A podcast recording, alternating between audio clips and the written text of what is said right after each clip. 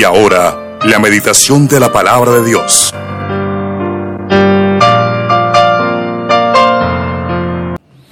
Dice el tema para esta mañana, resuelvo vivir sumiso a tu voluntad y con buena actitud.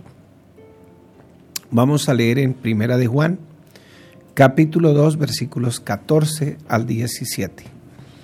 Os he escrito a vosotros, padres, porque habéis conocido al que está desde el principio.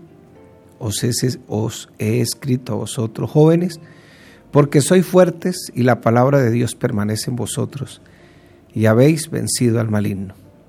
No améis al mundo, ni las cosas que están en el mundo. Si alguno ama al mundo, el amor del Padre no está en él. Porque todo lo que hay en el mundo, los deseos de la carne, los deseos de los ojos y la vanagloria de la vida, no proviene del Padre, sino del mundo. Y el mundo pasa y sus deseos, pero el que hace la voluntad de Dios permanece para siempre. Bueno, en esta mañana eh, podamos pensar un poco en tomar la decisión de vivir bajo la voluntad de Dios, pero sumisos a la voluntad de Dios.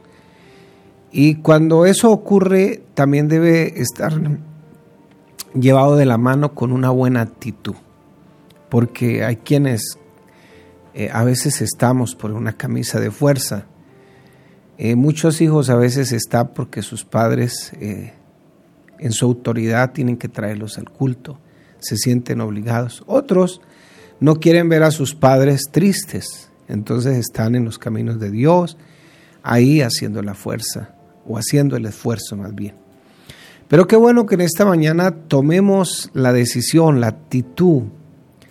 En la palabra sumiso significa mansedumbre, la calidad de manso no menso, sino manso. el Señor fue manso, pero no fue menso. El Señor era humilde y Él es el ejemplo. Él es el, ejemplo clave para nosotros poderlo imitar. De ahí que eh, cuando dice el Señor allá en Juan capítulo 15, eh, que nosotros demos mucho fruto y que si permanecemos en Él podemos dar fruto y mucho fruto, eh, lo que quiere decir realmente el pasaje en todo su contexto es que nosotros tengamos el carácter de Cristo. De ahí que el apóstol Pablo, cuando escribe en Gálatas, no dice los frutos, dice el fruto del Espíritu. Y pues Cristo es el Espíritu.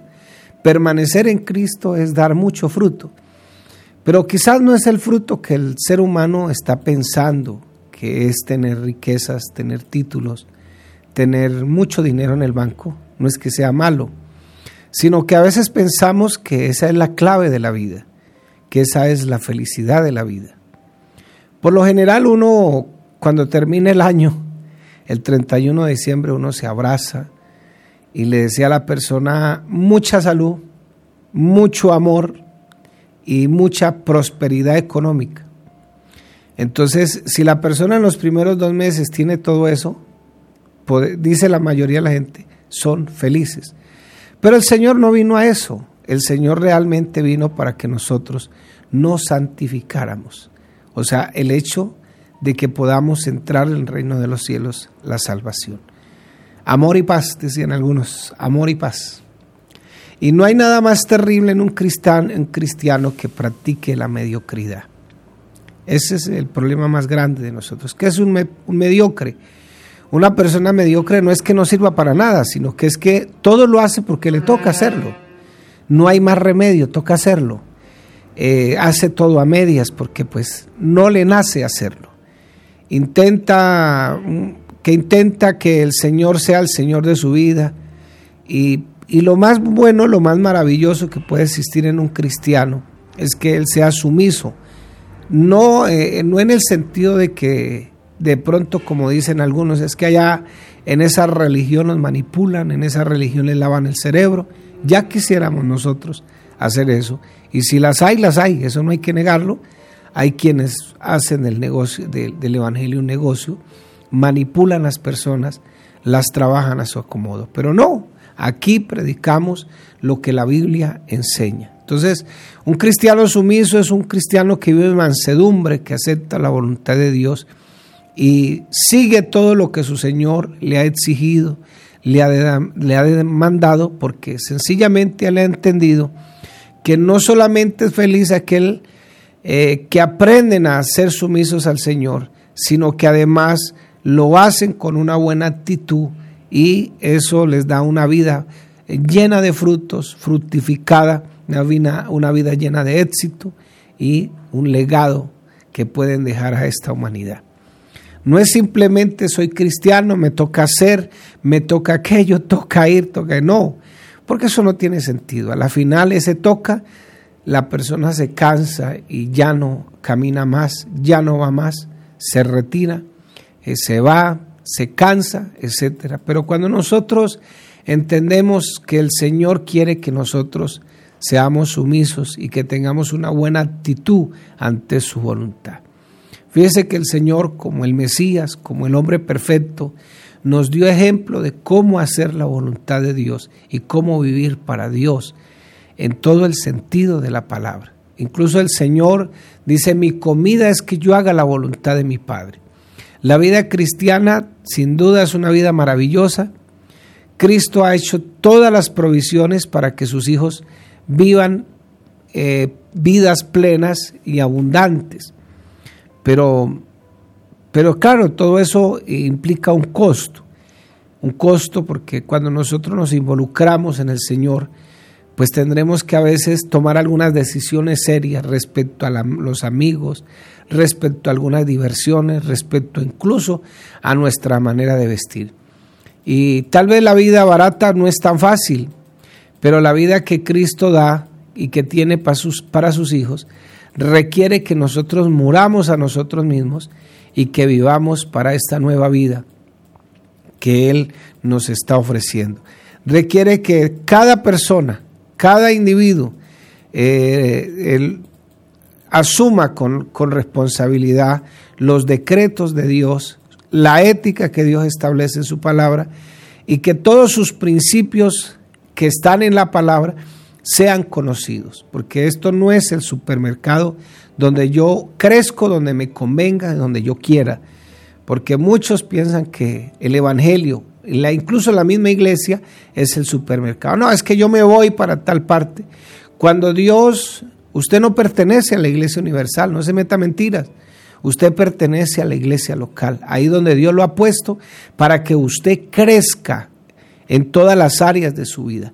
No, pero es que allí, pero es que allí, que el pastor, que los hermanos, todo el que se queja tendrá problemas en todas partes porque es un quejambroso, porque no ha, no ha definido vivir en sumisión y con una buena actitud para Dios. Pero si Dios te ha puesto en esa iglesia local, porque así lo ha establecido Dios en su palabra, es para que yo pueda crecer yo tengo que examinarme continuamente cómo está mi vida espiritual, si está en un deterioro, porque aparentemente a veces mostramos una cosa externamente y no estoy diciendo que un cristiano que esté en deterioro eh, espiritual no ore, no, eh, no practique la santidad, no diezme, no vaya a la iglesia, sí, sí lo hace, pero todas esas cosas le cuestan una lucha un trabajo tremendo. ¿Por qué? Porque no tiene una buena actitud y su sumisión está en un conflicto continuo con lo que Dios ha provisto. Entonces,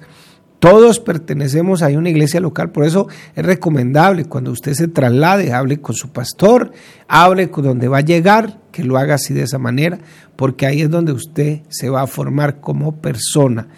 Puede ser que tenga algunas dificultades, y Dios quiere que pase por esas dificultades para que usted se forme, para que usted crezca. ¿Tiene alguien chismeó de usted? Bueno, Dios quiere que usted aprenda a manejar la hipocresía, que aprenda a manejar todo eso. Que alguien lo trató mal, bueno, Dios quiere que usted aprenda a manejar eso. Porque el problema es que la Biblia nos enseña que tenemos que aceptar todas las personas tal y como son. Una cosa es que usted marque unos límites, otra cosa es que usted deje de hablar, una cosa es que usted aprenda a manejar sus relaciones interpersonales y otra cosa es que usted haga, la, haga mala cara, mala actitud, mala, mala vibra, como dicen algunos, mala vibra. No, no, la idea es que nosotros crezcamos en todo el sentido de la palabra. Eso es lo que dice la Biblia, allá en Efesios capítulo 4, para que crezcamos en amor. Usted no crece en amor cuando todo va bien, cuando lo aman, cuando le dan besitos, le dan regalos, cuando le dicen que lo quieren, que tan grande estima, cuando esto, cuando lo otro. Ah, no, cuando le echan flores, cuando le tocan la espalda, Dios le bendiga, va bien, va bien. Entonces, usted no crece así. Por el contrario, de pronto su super yo va a crecer y ahí es donde va a tener dificultades. Pero usted crece, yo crezco cuando todo va mal. Entonces ahí es donde demuestro mi potencial como cristiano. Cuando Dios dice no a nuestros planes, siempre tiene un plan mejor para nosotros y Él está exigiendo nuestra aceptación y nuestra sumisión con buena actitud. Entonces, eh, recuerde siempre esto. Él a veces dice no. ¿Sabe usted lo que ha aprendido cuando Dios dice no? Porque no todas las veces Dios dice sí. Él siempre tiene un camino mejor y aunque en nuestros planes haya un giro de 180 grados, porque a veces necesitamos tomar decisiones, resoluciones. Una vez estaba por allá el amigo del Señor todo enfermo y, y de repente sus hermanas que lo habían tenido en la casa, de pronto lo habían llevado a almorzar también. el Señor estaba a 18 estadios, dice la Biblia, 18 estadios son como 3 kilómetros, 30 cuadras más o menos. Lo mandaron a llamar, estaba en Betania, eh, en ese sector, y el Señor no fue. Fue un no. ¿Por qué? Porque quizás eh, Marta y María pues estaban esperando una sanidad y estaban esperando que Dios viniera, que el Señor viniera y sanara a su hermano Lázaro que estaba muy grave. Y fíjese que su actitud no fue la mejor, porque tan pronto llegó el Señor, eh, el reclamo, salió Marta, Señor, si hubieras estado aquí, y vienen los reclamos, vienen las frustraciones. Pero en medio de todo eso, el Señor eh, hay que resaltar que aunque ellos estaban pidiendo una, una, una sanidad, el Señor tenía algo mejor para ellos. Y ese algo mejor para ellos era una resurrección. A veces nosotros pedimos, pedimos. Y sí, Dios quiere que usted ore, Dios quiere que usted depende, dependa, que yo dependa de Dios en oración, que dependa en humildad, en mansedumbre. Y a veces el Señor lo que quiere es darnos lo mejor. A veces no nos da la respuesta para lo que nosotros queremos porque el Señor tiene una respuesta mejor. Es difícil haber planificado y esperado que Dios se involucre en nuestros planes y de repente que Él diga, no. Pero recuerde esto, mi hermano querido, que nuestro deber no es que Dios siga nuestros planes, sino que nosotros sigamos los planes de Dios. Usted ha hecho planes, ha planificado a esto, de tanto a tanto, tanto esto, y de repente no es que Dios siga sus planes, sino que usted siga los planes de Dios. La mejor reacción que podemos tener es cooperación, humildad, involucrarnos con Dios, pues Él nos llama a que, eh, a que construyamos nuestra vida, nuestro templo, en este caso el templo. Él nos llama también a que prediquemos su palabra, a ser maestros, a ser diáconos, a que ame el servicio, pero Él sí llama a todos y, les asigna una labor a cada uno en su soberana voluntad.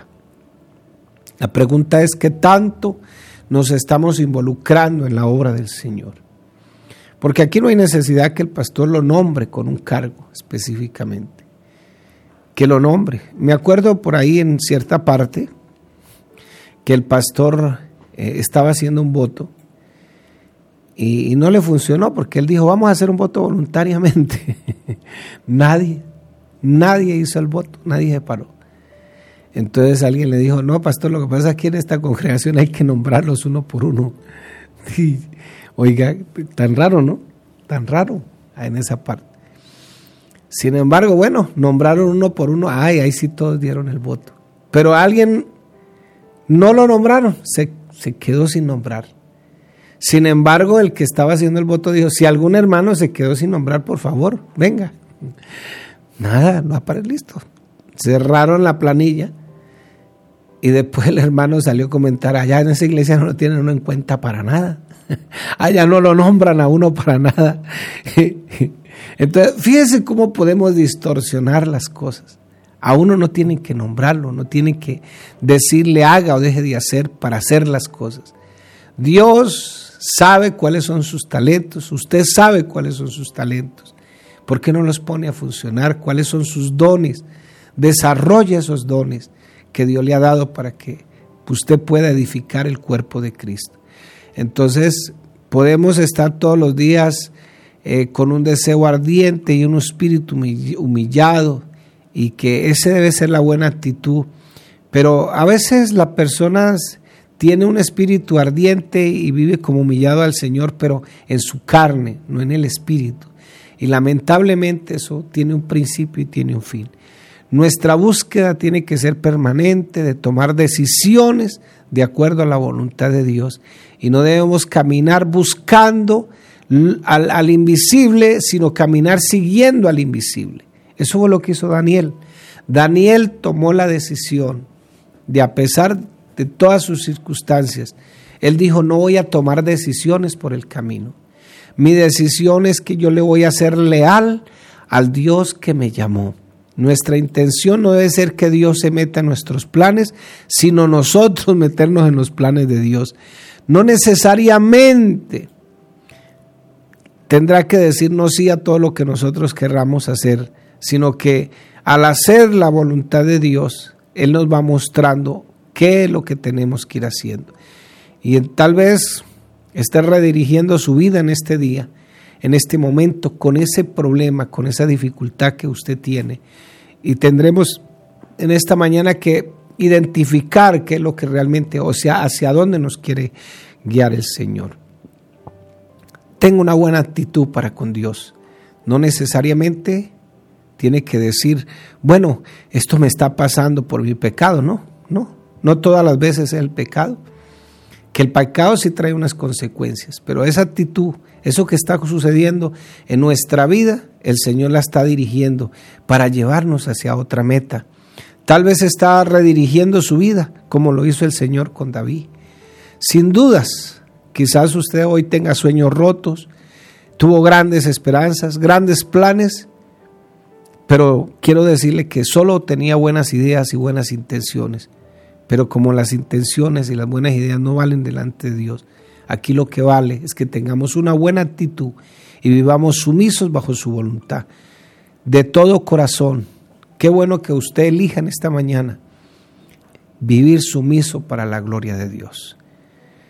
Primera de Juan 2, 14 al 17, os escribo a vosotros padres, porque habéis conocido al que es desde el principio. Os escribo a vosotros jóvenes, porque sois fuertes, y la palabra de Dios permanece en vosotros y habéis vencido al maligno. No améis al mundo, ni las cosas que están en el mundo. Si alguno ama al mundo, el amor del Padre no está en él. ¿Qué es el mundo? El mundo para Juan, como nos lo escribe en su carta y en su evangelio, es todo ese sistema de pensamiento que en Dios al hombre, que, al hombre, que lo vuelve Dios, que lo vuelve eh, como aquella persona que está en la capacidad de elegir lo que se le dé la gana, discúlpeme la palabra. Ese sistema de pensamiento. Esa es la filosofía mundanal. Pero también nos dice que tengamos mucho cuidado porque hasta nuestros mismos ojos pueden caer en esa vanagloria, en esos deseos. La vanidad de los, dice aquí la palabra, no améis al mundo, o sea, todo ese sistema de pensamiento, ni las cosas que están en el mundo. Si alguno ama el mundo, el amor del Padre no está en él, porque todo lo que hay en el mundo, los deseos de la carne, esos impulsos a hacer mi voluntad, a, querer ser independiente de Dios. No, es que yo soy el que me mando y, y esa es la filosofía que está de turno. Y a mí me sorprende, algunos cristianos ponen unas, discúlpeme la palabra, unas babosadas. Y el cristiano le responde, que uno sabe que es hasta un servidor de la iglesia. Así es, predíquelo. Así es, dice ahí. Replican mensajes. Hacen, ahorita que está muy de moda esto de, ¿cómo es que le llamamos? Que hay muchas divisiones por aquí, por allá, polarización Los mismos cristianos subiendo pensamientos vanos, recortes, malas cosas, recortan aquí, recortan allá. No, no, no, usted no está para eso. Usted está para que ame a Dios, no al mundo, porque el mundo y sus cosas pasan. No es la vanidad de nuestros ojos. A veces tenemos que pedirle específicamente perdón a Dios. Por eso, abrimos una página y vimos lo que no tenemos que ver. Y sentimos lo que no tenemos que ser. Y la vanagloria de la vida no proviene del Padre, sino del mundo. Y el mundo pasa y sus deseos, pero el que hace la voluntad de Dios permanece para siempre. Qué bueno poder en esta mañana resolver, tomar la decisión de vivir sumisos a Dios, de no e involucrarnos en la obra de Dios con la mejor actitud, involucrarnos con la mejor actitud en sus planes, aunque no sean los tuyos, ni aunque no sean los míos. Un día Jacob luchó con el Señor. ¿Y sabe qué dijo Jacob? Señor, estoy cansado de vivir para mí mismo. Estoy cansado de ir para aquí, para allá, hacer mis propios planes. Pero un día recostó su cabeza incluso sobre una piedra y decidió luchar con Dios, porque Dios quería lo mejor. Y no sé cuáles sean tus planes, ni sé, ni sé cuáles sean tus luchas en este momento, pero Dios sí quiere redirigirte, que aceptes con humildad los planes de Dios. No te salió esto, no, no te salió aquello. Quizás Dios quiera llevarte por un mejor camino. Incluso le costó que me imagino, la Biblia no lo explica, pero me imagino que de ahí en adelante tuvo que caminar con una marca. Pero esa marca le sirvió que él tuvo una lucha con Dios y que lo que Dios tenía para él estaba mejor que lo que él venía pensando. Él venía haciendo una cantidad de tumbos por aquí, por allá, hasta que un día dijo, Señor, estoy cansado. Y qué bueno, el Señor le puso hasta otro nombre ya no lo llamó Jacob, sino que lo llamó Israel. Y eso es lo que quiere Dios. Quizás hoy esté luchando, luchando, luchando, luchando, yendo para aquí, yendo para allá, esto, lo otro. ya pare. ¿Por qué no decirle al Señor, Señor, quiero tener la mejor actitud? Quiero tener la mejor actitud. Mi hermano, que Dios me lo bendiga en esta mañana, que Dios te ayude y que Dios nos ayude a todos en el nombre de Jesús.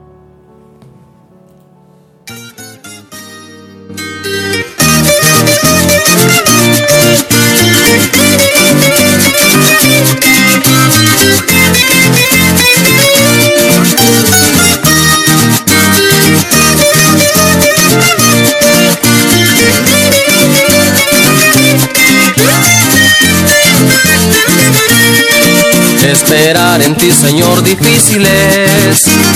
Tú eres paciente y yo muy desesperado. Tú haces las cosas tal como deben de ser. Tú eres tranquilo y yo muy arrebatado. Arrebato me conduce hacia el error. Y con paciencia se adquiere sabiduría. Sabiduría es conducirse con temor. En tu presencia, Padre Santo, noche y día. Esperaré. Por tu presencia, mi Señor, ser dirigido. Si tu presencia, mi Señor, no va conmigo, si tú no vas conmigo, yo tampoco iré. Esperaré. Que tú me indiques lugar y tiempo preciso, donde la gente necesita a Jesucristo, donde tú digas mi Señor, ahí estaré.